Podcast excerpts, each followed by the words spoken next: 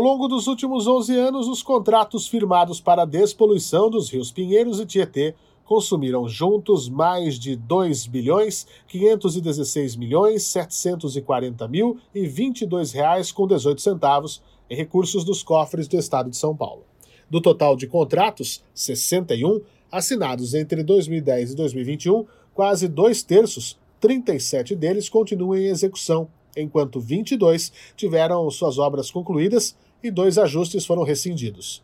Das contratações, 43 são direcionadas para serviços e obras no Rio Tietê, outros 12 voltados para a recuperação do leito do Rio Pinheiros.